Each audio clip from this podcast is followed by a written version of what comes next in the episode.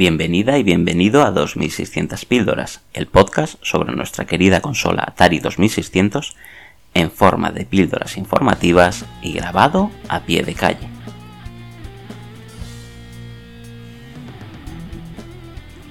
Cuando pensamos en videojuegos antiguos, en concreto en los cacharros que teníamos para jugar, hay varias imágenes que nos vienen a la mente enseguida.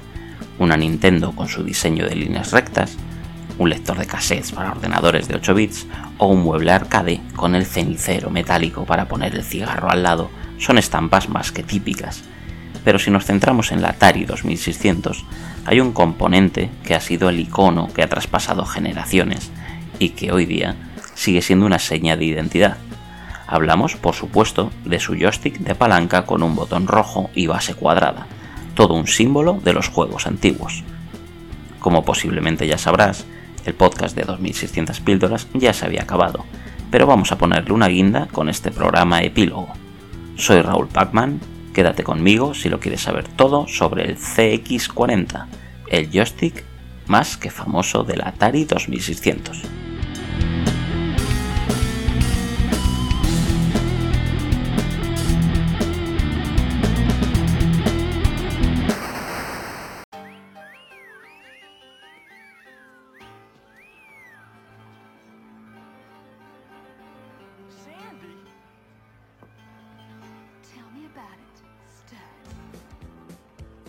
El joystick Atari CX40 fue el primer controlador de juegos multiplataforma ampliamente utilizado.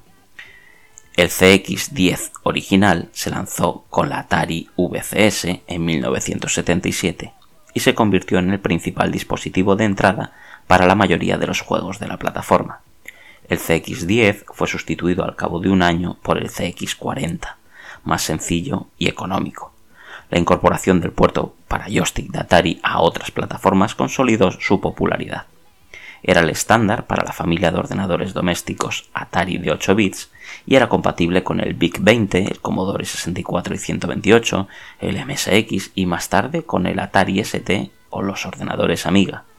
Adaptadores de terceros permitieron utilizarlo en otros sistemas como el Apple II, el TI-99 y el ZX Spectrum. El CX40 fue tan popular durante su funcionamiento que se convirtió en un icono de Atari. Sigue siendo un elemento básico en la iconografía de los videojuegos hasta el día de hoy, y es comúnmente conocido como el símbolo del diseño de sistemas de videojuegos de los años 80. El CX40 ha sido llamado el pináculo de los controladores de entretenimiento doméstico en su día, y sigue siendo un elemento básico de los debates sobre diseño industrial. El CX40 tenía varios problemas conocidos y acababa averiándose, en un mercado floreciente existían alternativas de terceros más robustas, pero generalmente a precios mucho más elevados, por lo que nunca alcanzaron una popularidad generalizada en comparación con el CX40. El joystick de, estilo Atari perdió popularidad a medida que los juegos utilizaban varios botones para jugar. Las consolas de la tercera generación de videojuegos, como la NES o la Master System, incluían dos botones de acción en sus mandos. El mando de la NES también incluía dos botones de menú, por ejemplo. La consola 7800 de Atari también se comercializaba con mandos de dos botones. El joystick de Atari funciona conectando la clavija de tierra a una de las varias clavijas del puerto del joystick de Atari, reduciendo así el voltaje de esa clavija y creando una señal que puede ser percibida por un controlador del ordenador. Por esta razón, los joysticks de Atari se, denominan a veces joysticks digitales, en gran parte para diferenciarlos de los joysticks analógicos que se encuentran en sistemas como el Apple II o el, o el IBM PC. La estructura principal del CX40 está formada por una base termoplástica moldeada cóncava con una tapa plana separada que cubre la abertura de la parte superior de la base cuatro protuberancias cilíndricas en el interior de la base sostienen una placa de circuito impreso llamada PCB, que está por encima de la parte inferior, aproximadamente centrada de manera vertical. Un poste cónico en la base pasa verticalmente a través de un agujero en el centro de esta placa. El stick en sí es un molde de polipropileno que consiste en un cilindro vertical hueco con una cúpula semiesférica en un extremo. El bastón se coloca sobre el poste cónico de la base y la tapa se coloca encima. De este modo, el palo queda sujeto entre el poste y el corte circular de la tapa. Cuando se ejerce presión para mover la varilla, ésta puede girar sobre el poste deslizando la semisfera dentro del recorte circular. El stick se monta colocando la placa de circuito impreso dentro de la carcasa inferior y sacando el cable de la caja. A continuación se coloca el stick sobre el poste y una cubierta de goma flexible sobre el stick. Se coloca un botón de plástico rojo sobre el quinto interruptor que hace las veces de botón de disparo y a continuación se coloca la tapa superior sobre todo el conjunto. Cuatro tornillos de máquina insertados desde la parte inferior de la carcasa a través de los salientes del soporte de la placa sujetan la tapa manteniendo todo en su sitio mediante compresión. Aunque el stick se puede pulsar en cualquier dirección, los cuatro dedos de la semisfera solo permiten pulsar dos interruptores a la vez. Esto permite un total de 8 direcciones, 4 para arriba, abajo, izquierda y derecha, y 4 más para combinaciones de interruptores vecinos, arriba izquierda, arriba derecha, abajo izquierda y abajo derecha. El movimiento físico del poste impide que se pulsen interruptores no vecinos. Por ejemplo, no se puede pulsar arriba y abajo al mismo tiempo. Los usuarios diestros normalmente sujetarían el stick con la mano izquierda, agarrando el lado izquierdo de la carcasa con el pulgar sobre el botón de disparo y los dedos rodeando el lado izquierdo y la parte inferior, mientras que con la mano derecha manejarían el stick. Algunos juegos permitirían girar el stick para los zurdos, o se podría hacer con un pequeño cambio de cableado. La ergonomía de la base y la necesidad de sostenerla mientras se pulsaba el botón de disparo provocaron la fatiga del pulgar izquierdo, que pasó a conocerse como un mal eh, llamado pulgar de joystick. Esto era especialmente común en juegos que requerían que el, que el, usuario disparara repetidamente o que mantuviera pulsado el botón durante largos periodos. Unas pequeñas almohadillas de goma en la parte inferior permitían colocar el stick sobre un escritorio. Las modificaciones mediante ventosas, también presentes en algunos sticks de terceros, se consideraban más problemáticas de lo que valían. El CX40 fue tristemente célebre por averiarse debido a dos problemas. Uno era que el anillo de control de la parte inferior de la moldura del stick no era muy robusto, y tanto el propio anillo como las cuatro pequeñas lengüetas que lo conectaban al stick podían romperse si se aplicaba demasiada fuerza, o sea, si hacíamos el bruto. El anillo transmitía la fuerza del stick a los interruptores, por lo que se, se rompía, el stick dejaba de funcionar correctamente en esa dirección. El otro problema era que los propios interruptores acababan desgastándose debido al uso repetido. Existieron eh, varias versiones de este joystick. La primera, como decíamos, era el, primer modelo de joystick, que era el CX10. Esta versión original fue diseñada por, por Steve Bristow para la 2600 y solo se fabricó durante un año. Muchos de ellos tenían la palabra Atari impresa en letras blancas en una fina placa metálica en la parte superior del stick Internamente el CX10 eh, se diferenciaba del CX40 principalmente en los mecanismos de los interruptores.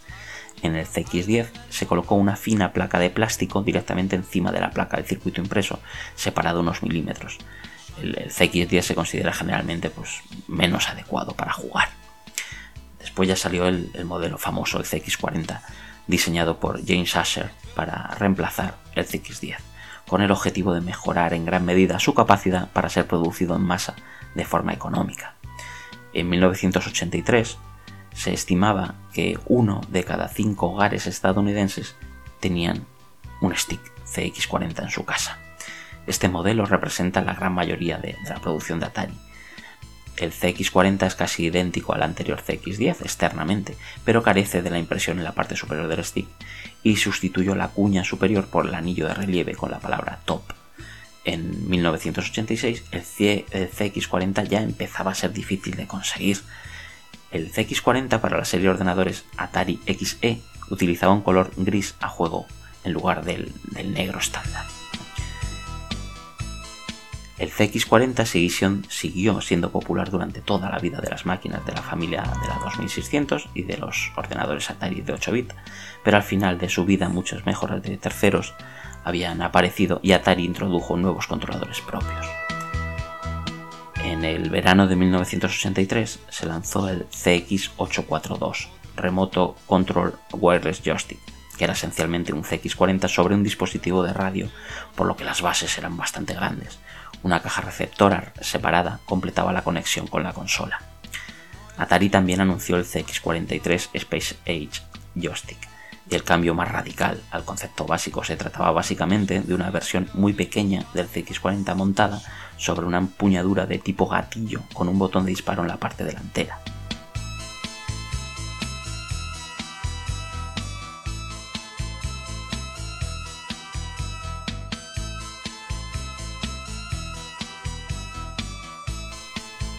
La versión de joystick CX24 ProLine del Atari 7800 fue diseñado para ser compatible con la 2600 y sus juegos. En un principio el ProLine se anunció específicamente para la 2600 en 1983, pero no salió a la venta hasta que se convirtió en el mando incluido en el pack de la 7800.